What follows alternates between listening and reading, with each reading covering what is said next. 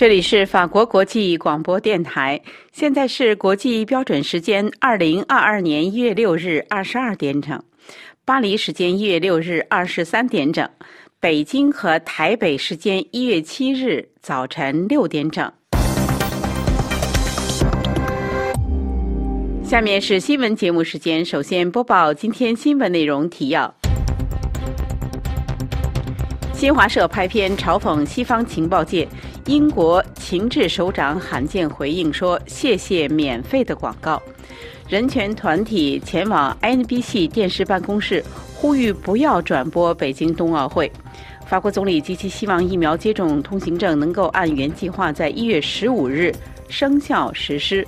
美俄将会谈讨论乌克兰的局势。听众朋友，大家好。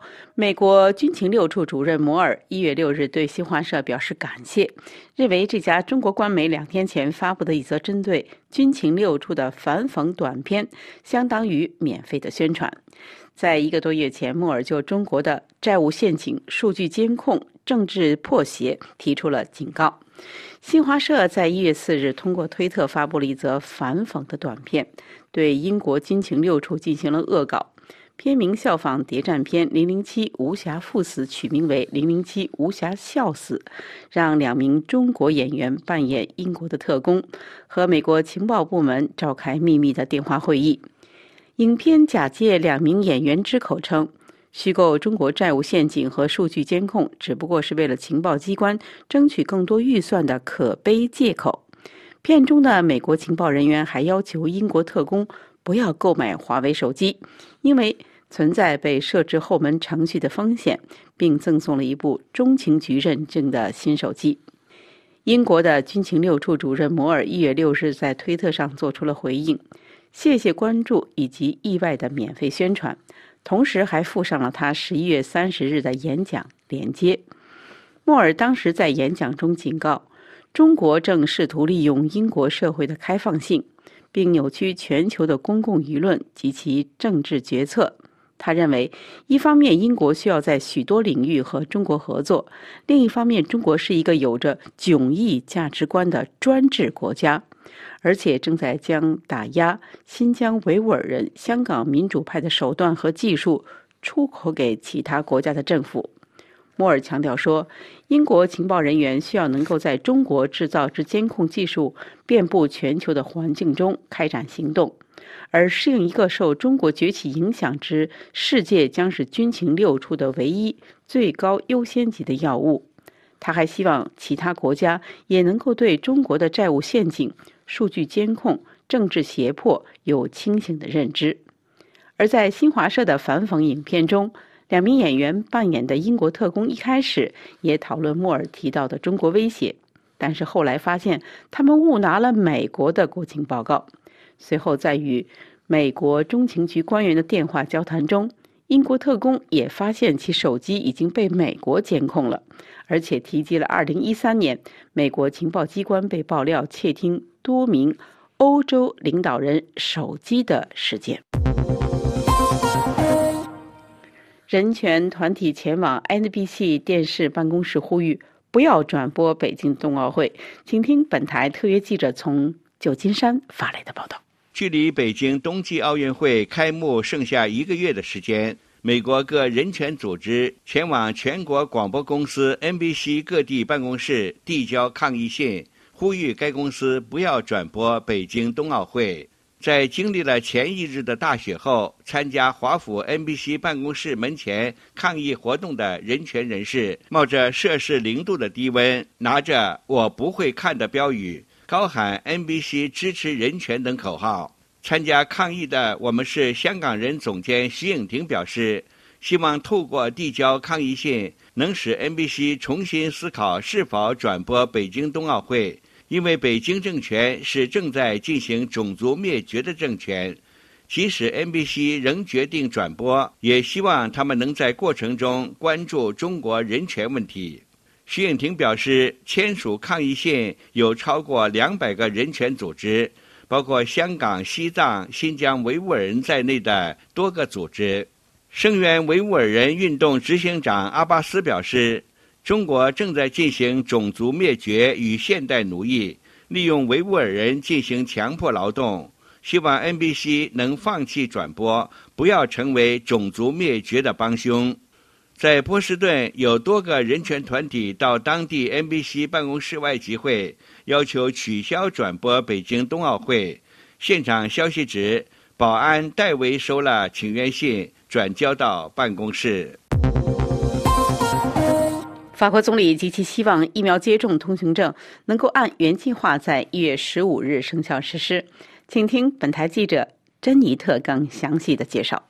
是的，法国总理卡斯特科斯表示，极其希望疫苗接种通行证能在一月十五日生效。法国总理将与参议院联系，并能尽可能的提早落实这项疫苗接种通行证的执行。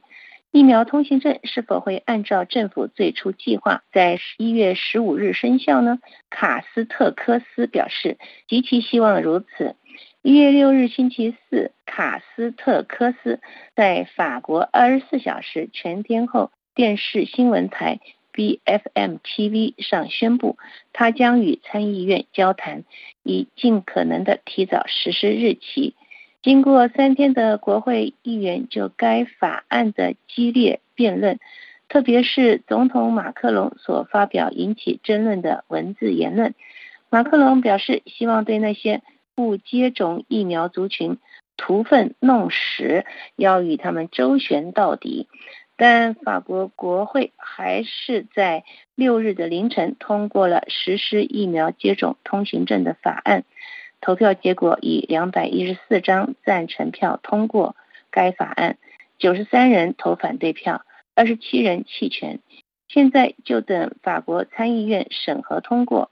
他说：“我们希望能够尽快。”得到审查，原本定于本周末进行的法案的文本审查，最终被参议院党团小组主席会议于周三晚上推迟了。该法案也就因此将在一月十日星期一下午在委员会中进行审查，然后在十一日星期二举行公听会。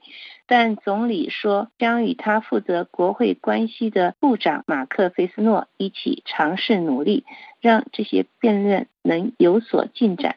如果对于法国总理来说，不希望与参议院的公听辩论是唇枪舌战，他希望昨晚出现的这项稍微小幅度的加速度，能够说服参议院的议长拉希尔。卡斯特克斯补充说道：“我们希望这项法案能够以最快的速度受到审核。”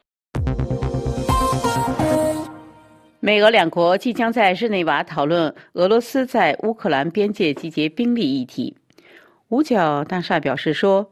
美国国防部长奥斯汀六日针对日内瓦的会谈，罕见与俄罗斯国防部长绍伊古通电话。请听本台记者肖曼更详细的报道。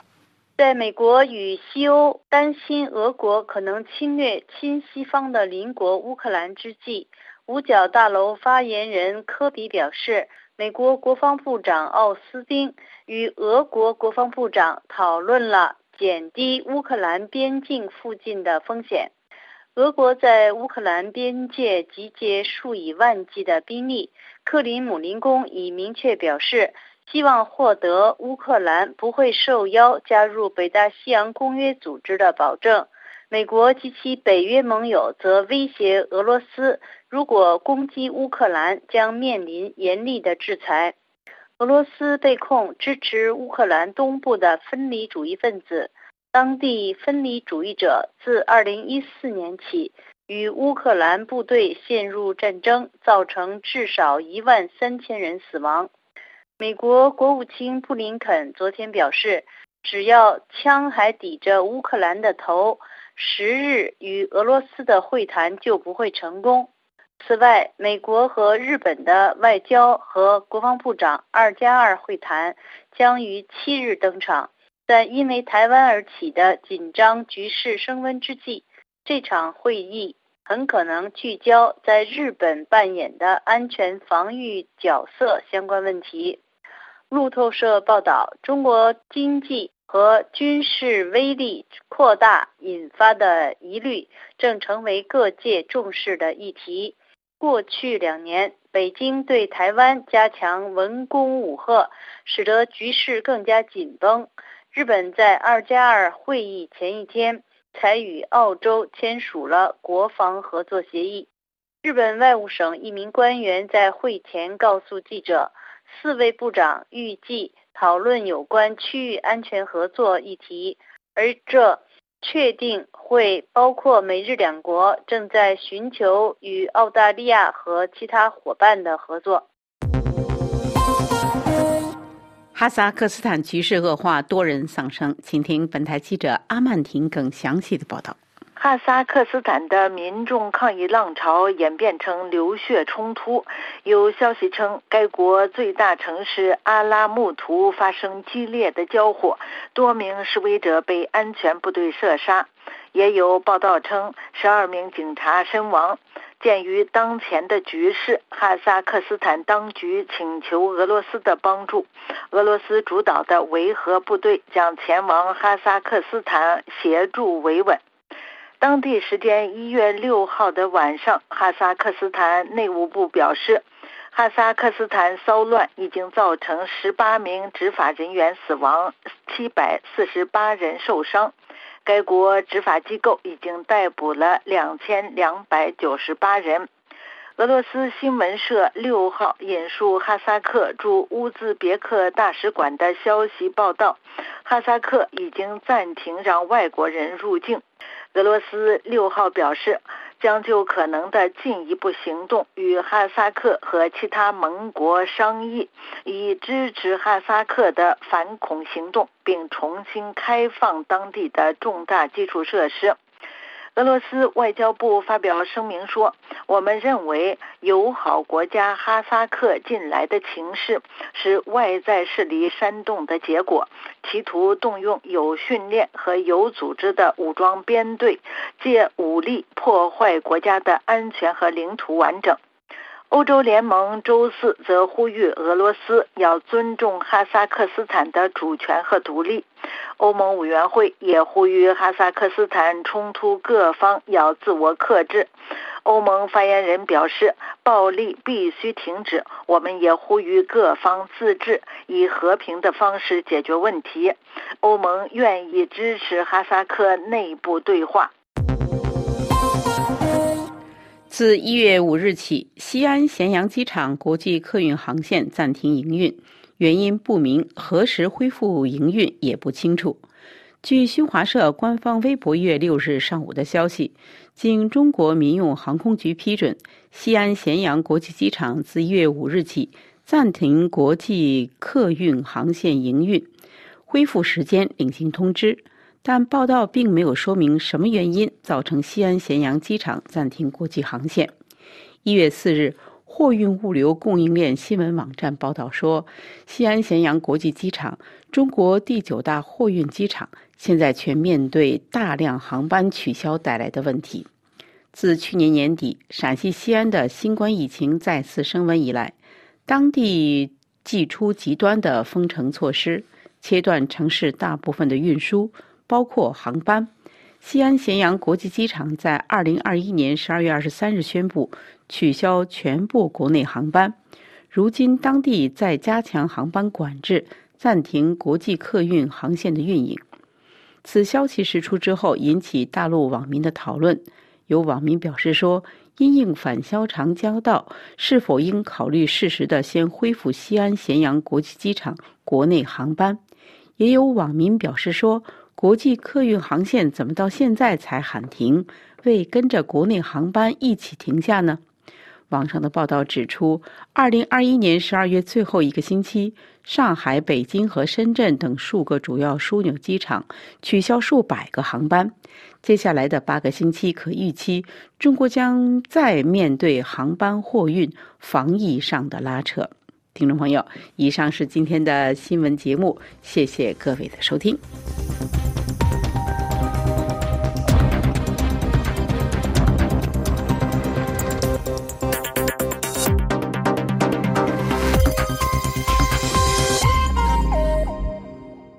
今天是二零二二年一月六日，星期四。这里是法国国际广播电台。下面请听肖曼主持的要闻分析。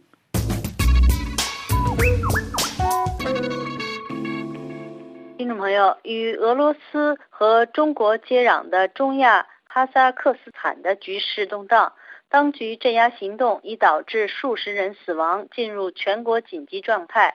应哈萨克斯坦总统托卡耶夫的请求，俄罗斯和其他几个独联体国家向哈萨克斯坦派兵，企图稳定当地的局势。中国则通过“一带一路”计划与哈萨克斯坦结成的经济关系将面临何种的局面，也受到各界关注。应哈萨克斯坦总统的要求，俄罗斯一月六日开始向。哈萨克斯坦派遣空降兵部队、先头部队和一些装甲战车等装备已经抵达。俄罗斯主导这次以独联体集体安全防务条约组织名义的维和行动。该安全组织包括白俄罗斯、亚美尼亚和中亚的吉尔吉斯斯坦和塔吉克斯坦。这几个国家决定向哈萨克斯坦派遣少量部队。而俄罗斯的出兵规模将会达到五千人，具有参加车臣和格鲁吉亚战争以及吞并克里米亚行动的经验。为了给出兵做舆论准备，俄罗斯媒体开始解释他在哈萨克斯坦有什么重要利益。首先是与俄罗斯接壤的哈萨克斯坦北部地区有大量俄语系军民需要保护。此外，俄罗斯还在哈萨克斯坦租赁了著名的拜科努尔航天中心，需要帮助。哈萨克斯坦拥有丰富的油矿资源，油产量占全世界的百分之四十。俄罗斯核能主要原料的很大一部分就来自哈萨克斯坦。由于局势动荡，油的价格目前已大幅上涨。不太为人所知的还有。俄罗斯军方租赁了前苏联时期所兴建的萨勒沙干靶场，位于哈萨克斯坦西部大草原上。俄罗斯刚服役的几款最新式的洲际弹道导弹的飞行和弹头末端飞行轨迹的测试都在这个靶场中完成。哈萨克斯坦总统卡托耶夫这次是以反恐的名义请求俄罗斯派兵维持秩序，显示他并不信任前总统留下的安全部队。托卡耶夫已经在五日撤换了国家安全情报首脑，换上他的人，要求俄罗斯出兵行动，被哈萨克斯坦许多人士批评为是新总统无能。不能依靠自己的力量恢复国内秩序，丧失了主权。他们担心哈萨克斯坦未来可能会更加依赖莫斯科，担心与俄罗斯相接壤的哈萨克斯坦北部地区未来也会被俄罗斯所吞并。分析人士认为，哈萨克斯坦国内的民族主义情绪是将针对中国还是俄罗斯，尚有待观察。哈萨克斯坦权力更迭后，国内的民族主义和爱国主义力量会抬头，当地的政治生态也会发生变化，前景很难预测。下面我们看中国在哈萨克斯坦的一带一路计划。在中国推行一带一路过程中，哈萨克斯坦有着举足轻重的角色。在二零一三年九月，中国国家主席习近平到访哈萨克斯坦。并提出共同建设丝绸之路经济带。习近平更表示，中国和哈萨克斯坦是一辈子的朋友。据报，中国与哈萨克斯坦合作投资五十五个大型项目，总投资额为两百七十三亿美元，其中十多个项目已经完成，八个项目处于冻结状态或取消。中国在哈萨克斯坦有许多资源投资，例如许多石油、天然气用来发核电的油矿，很多都是哈萨克斯坦进口到中国。中国作为全球第一大资源消耗国，在过去十多年不断向外寻求资源，除了在南海扩张主权、保护这条能源运输生命线之外，同时向西部大陆发展，寻求更多的资源和开发土地。哈萨克斯坦石油探明储量达到四十亿吨，储藏量分别位于中亚第一位及全球的第十五位。其天然气探明储量更达三十九兆立方公尺，在中亚仅次于土库曼。除了化石燃料外，四分之一的哈萨克斯坦的矿产资源也十分可观。早于二零一三年推行“一带一路”计划初期，中国的石油天然气集团以五十亿美元收购哈萨克斯坦最大油田卡沙干油田。在二零一七年，中国又与哈萨克斯坦国家石油天然气公司达成合作协议。哈萨克斯坦承诺每年向中国出口五十亿立方米的天然气，哈萨克斯坦从中总收益高达十亿美元。据中国内地媒体统计，截至二零一七年，中国对哈萨克斯坦投资。累计达到四百二十八亿美元，使中国成为哈萨克斯坦第二大贸易伙伴国。最近几年，北京在“一带一路”框架下对哈萨克斯坦的大量投资，却引起了哈国社会越来越多的不满，抗议活动此起彼伏。除了指责北京同哈国的官员合作掠夺土地、矿产和石油等自然资源之外，中方投资的石油矿业公司在当地引发生态灾难，也是屡遭批评的问题之一。今年四月，正在组建中的哈萨克斯坦民主党，在该国最大城市阿拉木图以及首都举行集会游行，提出两项诉求：第一是抗议该国土地法修正案和土地改革委员会土地修正案草案。中的垄断土地的条款。第二是反对中国在哈萨克斯坦的投资项目，以避免该国陷入投资陷阱。有分析认为，当中亚地区爆发示威时，中国通常较担心当地“一带一路”的投资项目，以及这些示威是否会引发当地的反华情绪，是否会影响中亚地区资源链的供应。和对中国新疆的影响等因素，但哈萨克斯坦总统要求以俄罗斯为主导的集体安全条约组织迅速出兵协助，是否引发中国担心，还值得关注。听众朋友，以上是今天的要闻分析，由肖曼编播，感谢苏菲亚的技术合作，也感谢收听。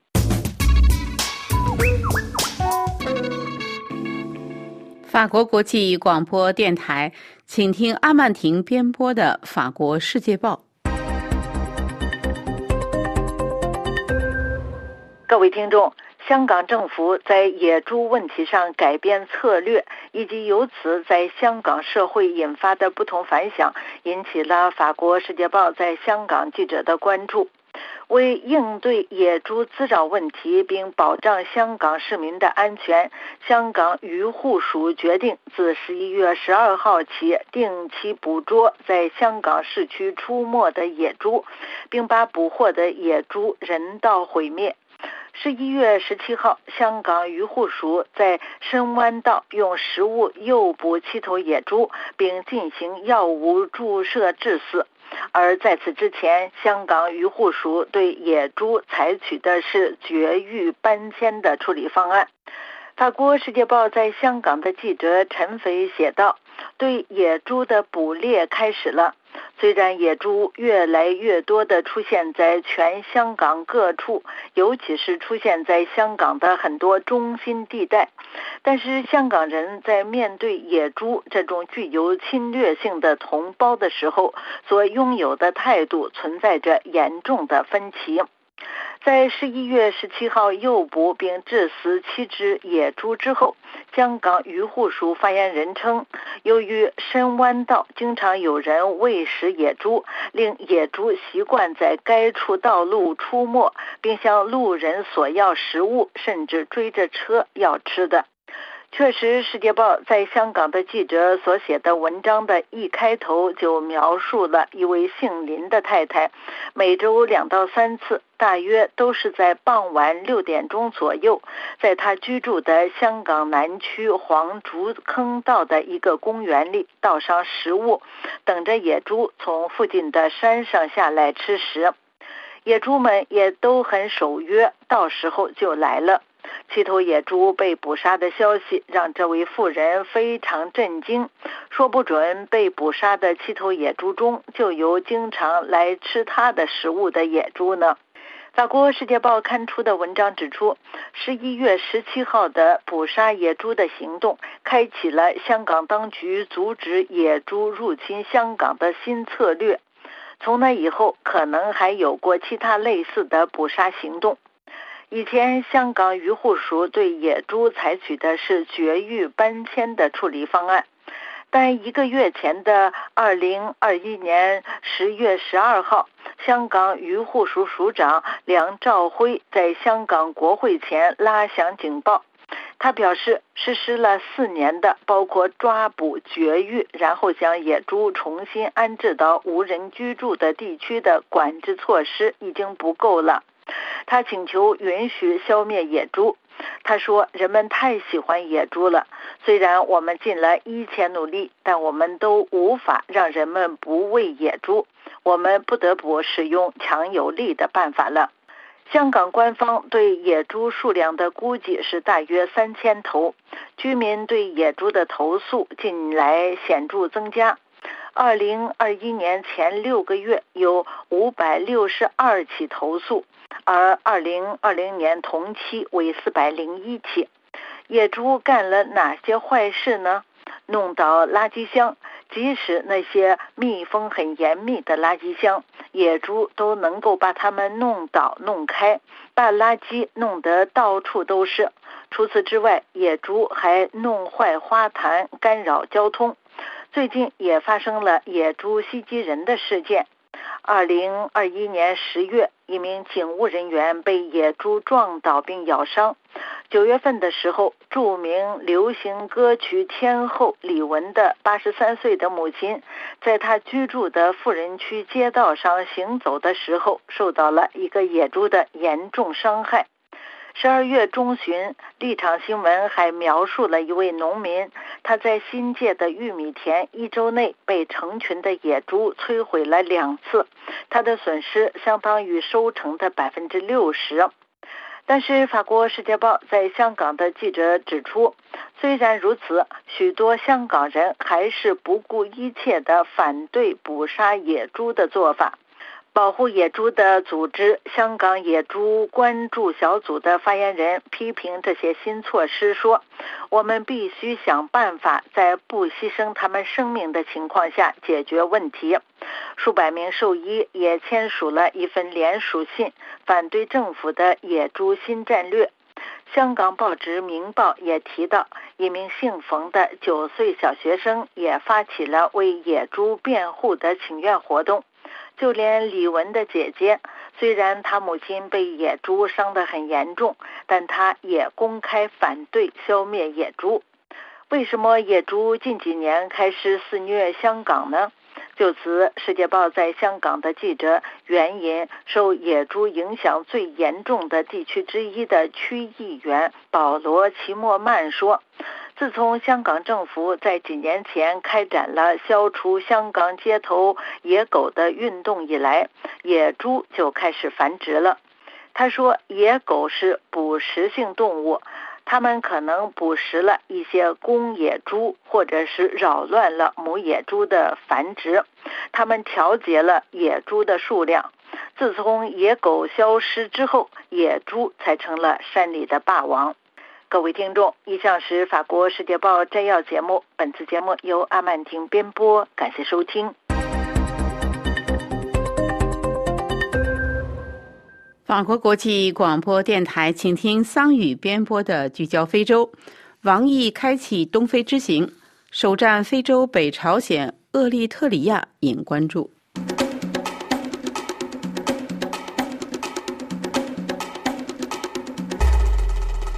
各位听众，大家好。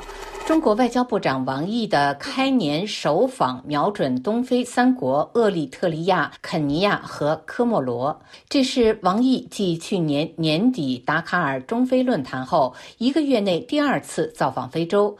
尽管中国自1991年来每年的新年首访目标都是非洲，但首站选择厄立特里亚这个频繁制造人道灾难、侵犯人权及支持恐怖主义多。多次遭联合国、欧盟及美国制裁的国家，则引发国际媒体的关注。法国观点报非洲版在相关报道中，将厄立特里亚称为一个落入中国势力范围的新国家。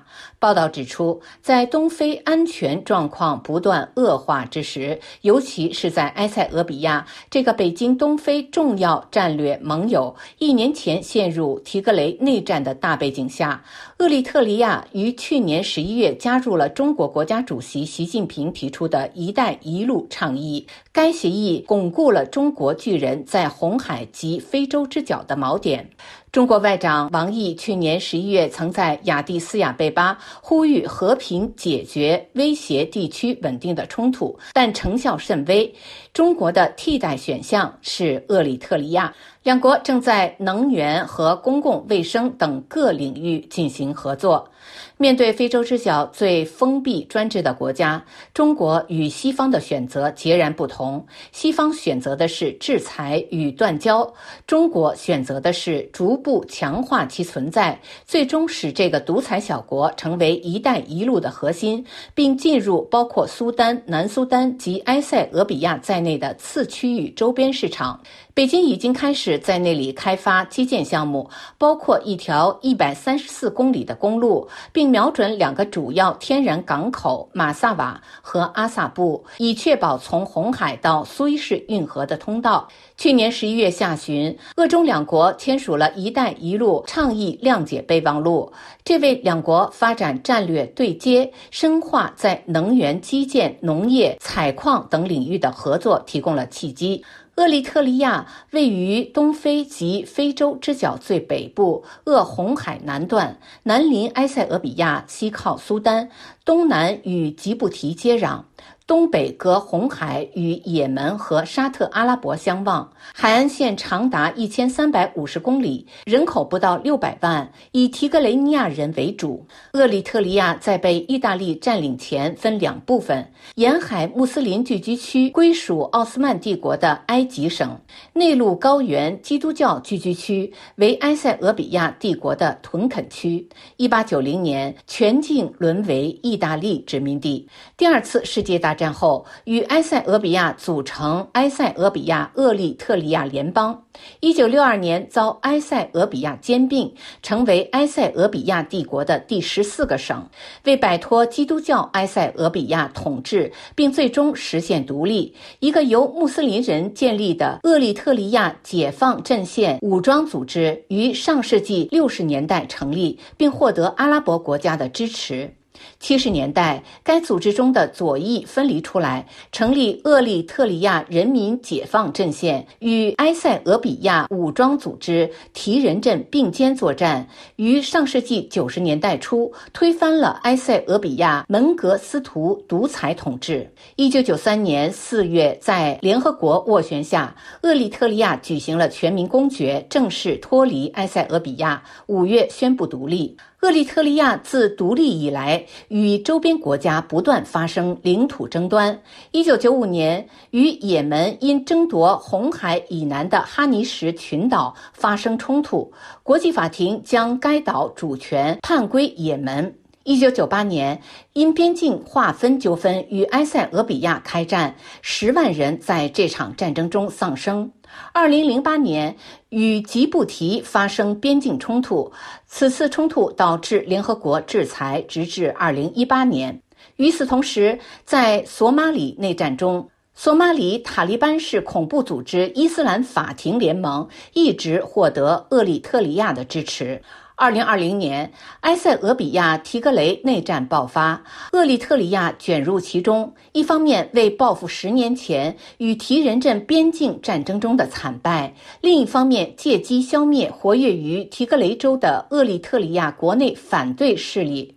然而，在此次武装干预中，厄立特里亚军队不但对提格雷人犯下重大罪行，也对提格雷难民营中的厄立特里亚难民犯下反人类罪，最终再次遭到美国及欧盟制裁。建国以来，厄立特里亚实行一党专政，尽管宪法写明多党制，却严格实施党禁。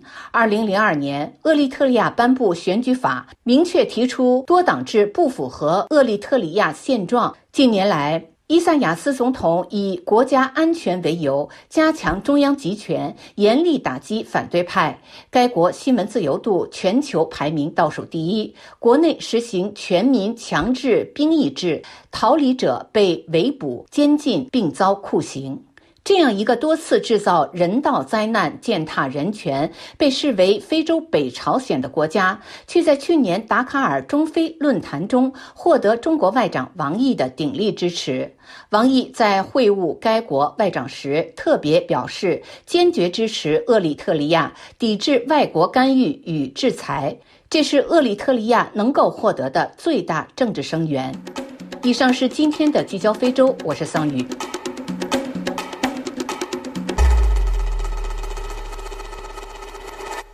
这里是法国国际广播电台，在请听珍妮特编播的《今日经济》。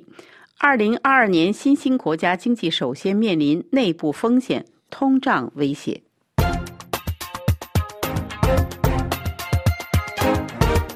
各位听众，二零二二年是新兴国家面临通胀威胁的一年。根据经济学家指出，能源和农业材料价格上涨。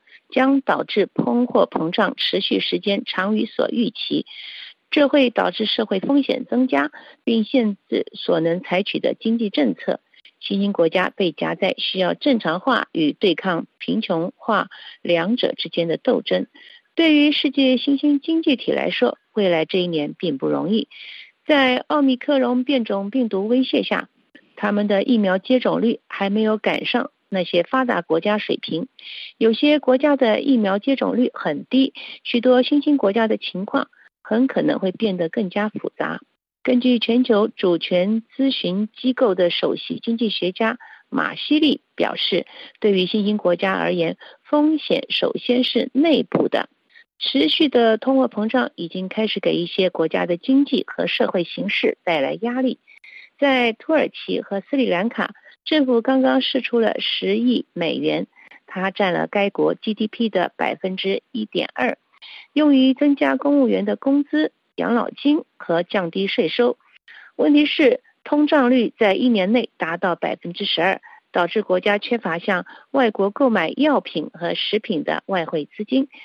近日在哈萨克斯坦，因为天然气价格上涨而愤怒的民众上周末走上街头，大规模的示威抗议，行政当局不得不降低天然气价格。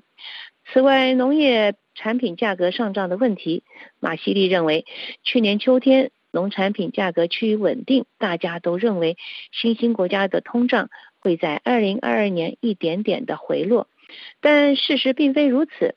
物价再次的开始上涨，今年通胀率可能会保持在高位。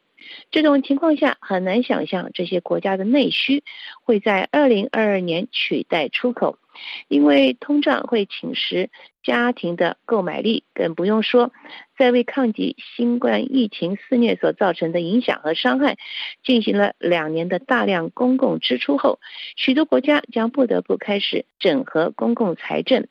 货币政策方面，巴西等许多的新兴国家央行去年积极主动的加息，并希望一旦通胀平静下来，就尽快降息，旨在让经济能够快速的重启。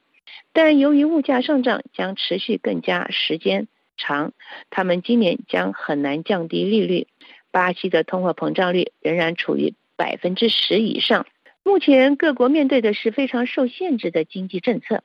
因此，新兴国家政府不得不在复杂时期做出艰难的仲裁。货币政策面临外国投资者的压力，这取决于他们对当局的信心和过去对危机的处理，以及财政的政策。夹在对那些负债最重的国家正常化要求与通货膨胀有关的社会紧张局势和贫困化之间。这让法国的农业信贷银行经济学家们表示，在许多国家，，2022年将把政治带回经济的情景。定期资本的外逃呢，长期风险仍然存在。如果新兴国家的经常账赤字低于其历史平均水平，那么短期内就不太可能出现突然的资本外流。尤其是美联储为投资者做好了今年美国收紧货币政策的准备，从而降低了令人不快的意外风险。美国利率的意外上涨往往会吓跑新兴国家的资本，将自己定位在美国，在那里他们可以获得更高的报酬。不过，就长期来看，花旗经济学家认为，新兴国家增长模式部分被打破了。对他们来说，去全球化以及疫情后对供应链弹性的强调，可能会导致未来外国投资资金再分配发生变化。他们认为，对于一个新兴国家来说，靠近大型市场将是一个比今天更重要的决定因素。与美国接壤的墨西哥和靠近欧洲的。北非国家经济增长几乎不会受到影响，但拉丁美洲可能会因地缘上比较远离富裕国家而受到大影响。各位听众，以上节目是由珍妮特为您主持的，也感谢我们的法国同事法布里斯的技术合作，同时更感谢您忠实的收听。我们下次节目再会。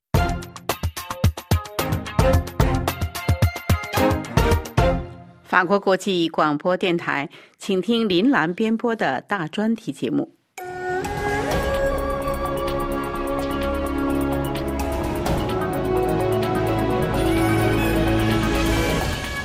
听众朋友，新年伊始，台湾淡江大学外交与国际关系学系荣誉教授陈一清接受本台采访，展望二零二二年中美台三边关系。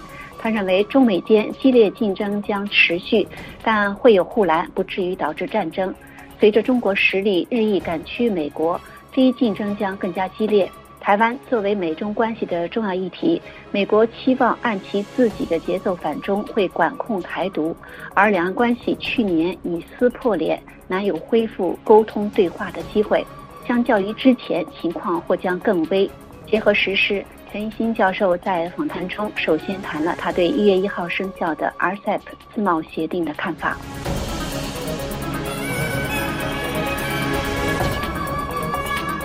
虽然二零二二年疫情仍然在延烧，而且转变成 Omicron 啊，但是呢，贸易还是要做嘛。所以说 RCEP 呢，我认为它会扮演非常重大的角色。那么 RCEP 呢？它是很多年前只有中协表面上在主导，其实中国大陆在可以说是在幕后推动。但是去年开始呢，中国大陆开始从幕后走到台前，开始主导了那个 RCEP，而且它利用这个可以有更有利的一个姿态呢，能够进入 CPTPP，就是不断进步全面跨太平洋伙伴协议啊。所以说，对它是非常有利的，因为它具有利地位。很多国家也都是跟 CPTPP 还有这个 RCEP 汇集是重叠的，所以当然都会支持中国大陆，这是很正常的。那么台湾呢，没有进入 RCEP，当然也就被很多国家不认为是这个重要的贸易伙伴。何况呢，中国大陆一定是全力阻挠台湾加入。在这个情况下，台湾是居于劣势的，不管是 RCEP 还是 CPTPP，都是进不去，我们的关税就会增加。关税比别的国家多，那就表示我们产品出的比别人好很多，否则大概在竞争力方面就比不上别的国家。所以，这个台湾啊，未来一年呢，可以面临严峻的挑战，就是因为两岸关系不好，所以说不可能有任何方法可以解套。啊，蔡英文呢，特别是去年提出来这个新两国的一个中华民国跟。中华人民共和国主权就是互不隶属，这个新两国论呢，造成两岸已经啊，实际上就是撕破脸了。既然撕破脸，当然大陆不会客气，不只是外交上不会手软，在经贸上也不会手软。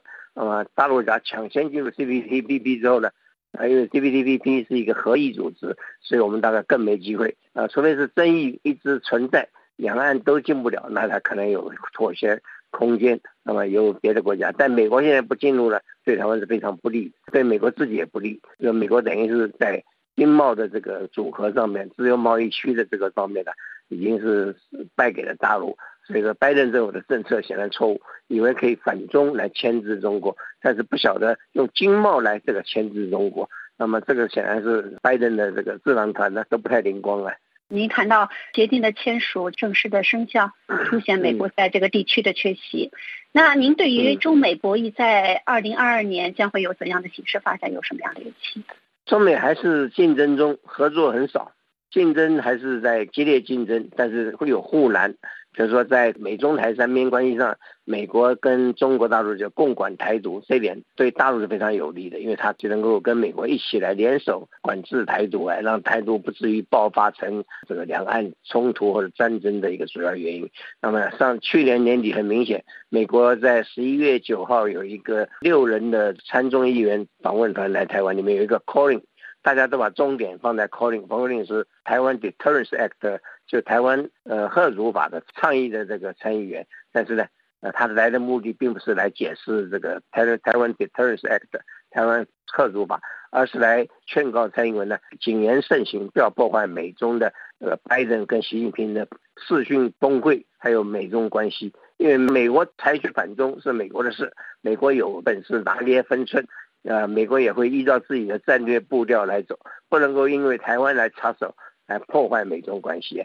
呃，所以说蔡英文他以为他也可以去反中，但是事实上美国说反中是我来决定，不是你来决定，不是台湾来决定。啊，蔡英文显然犯了错误，于是就被教训了。不止蔡英文不敢讲话，连蔡英文的手下官员一个个也都改口，改成软调，不再刺激大陆。因为美中关系呢，呃，果然后来就美中共管台独。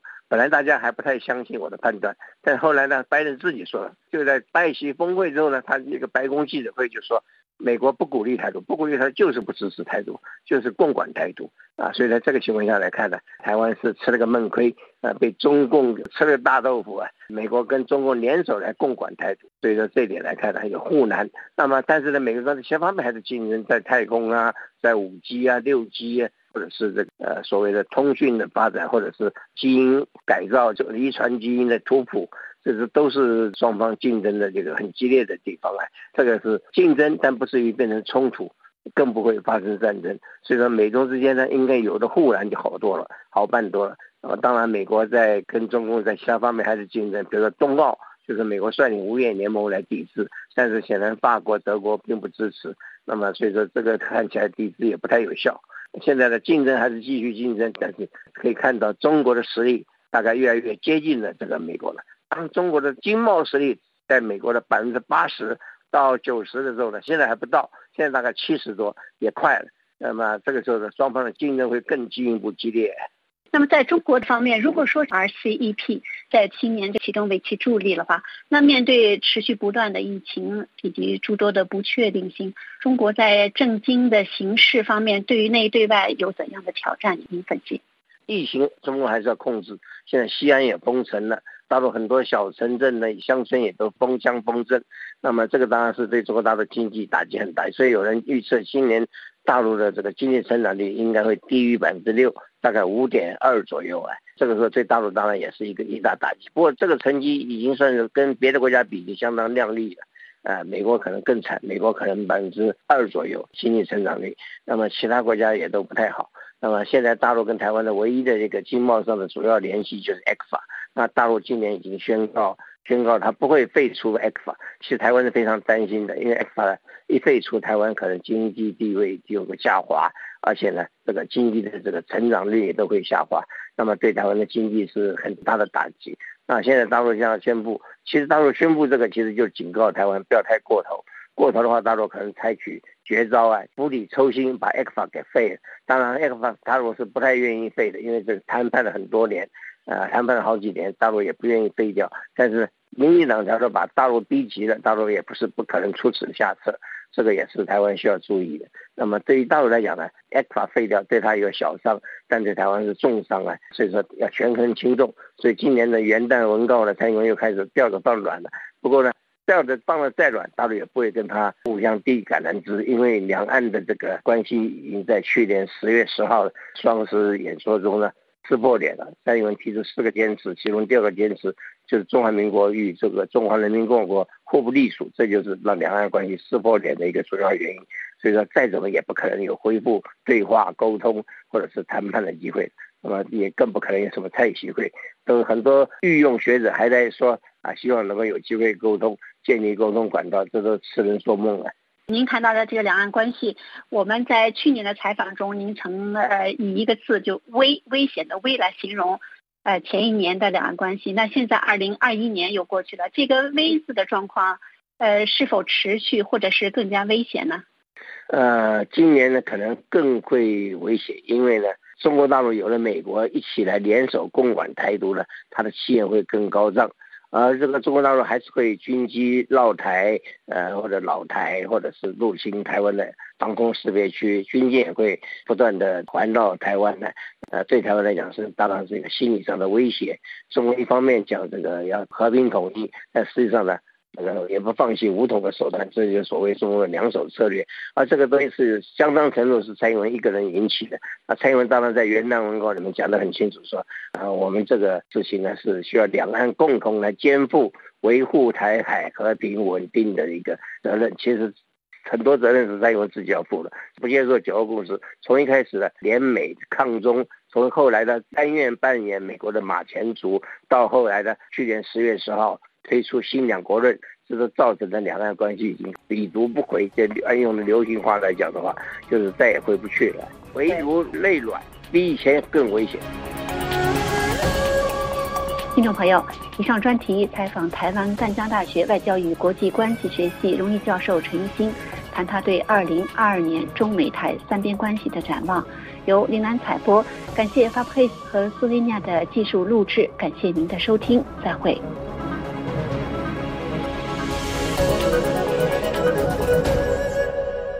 这里是法国国际广播电台。最后，请听艾娃编播的法国旅游。冬日让人身心放松的三个法国露天的温泉浴场。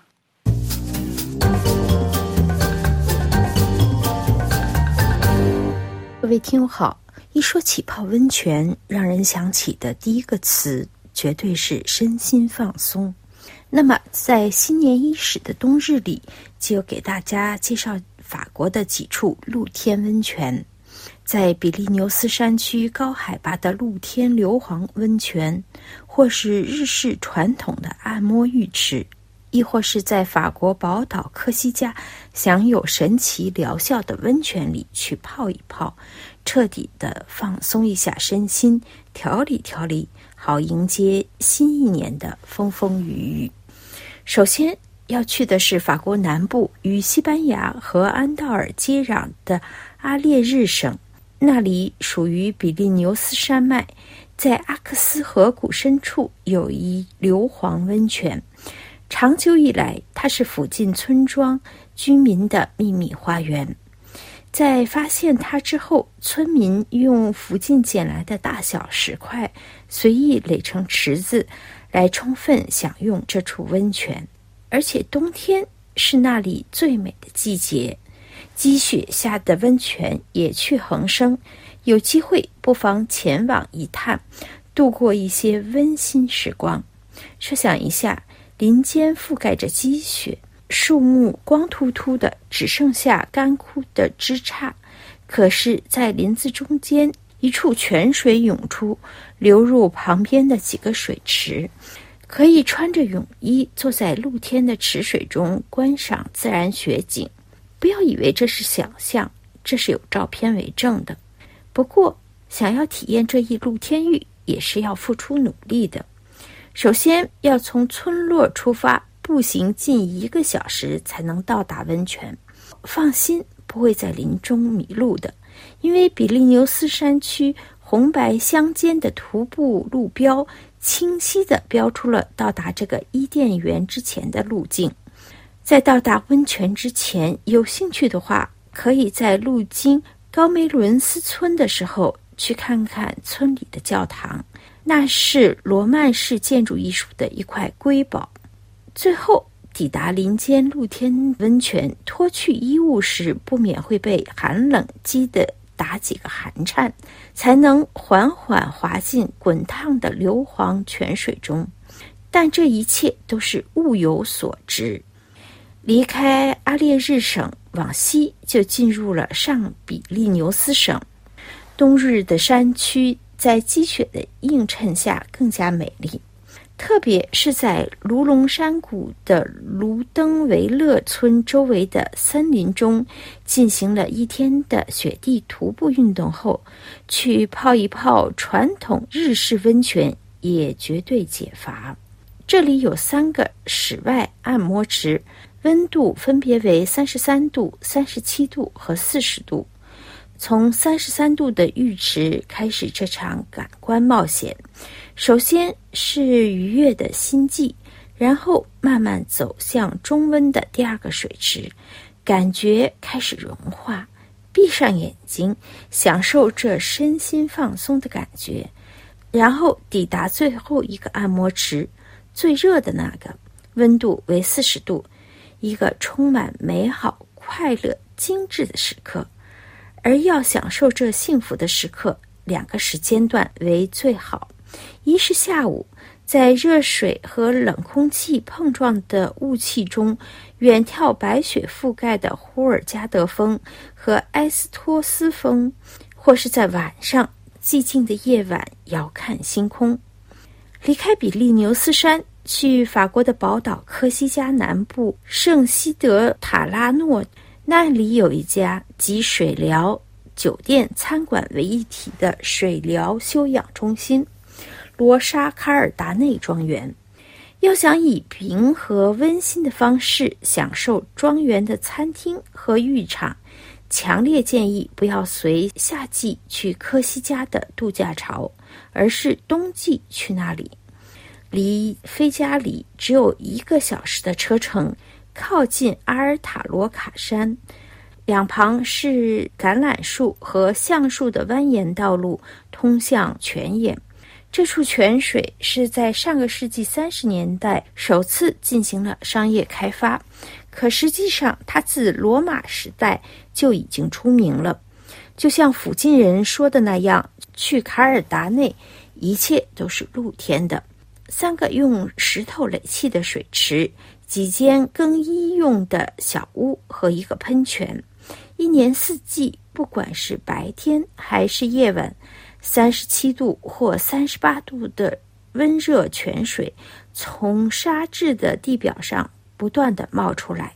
富含硫化物质的泉水，除了能让人放松外，据说还具有治疗效果。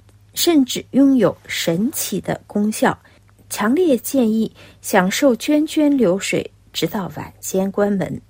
各位听友，以上您听到的是法国风光节目，介绍冬日里让人身心放松的几处法国露天浴场。本次节目由艾娃编播，谢谢收听。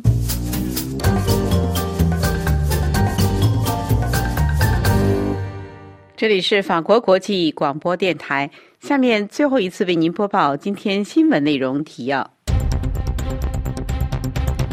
新华社拍片嘲讽西方情报界，英国情治首长罕见回应说：“谢谢免费的广告。”人权团体前往 NBC 电视办公室呼吁不要转播北京冬奥会。法国总理极其希望疫苗接种通行证能够按原计划在一月十五日正式生效。美俄将会谈讨论乌克兰局势。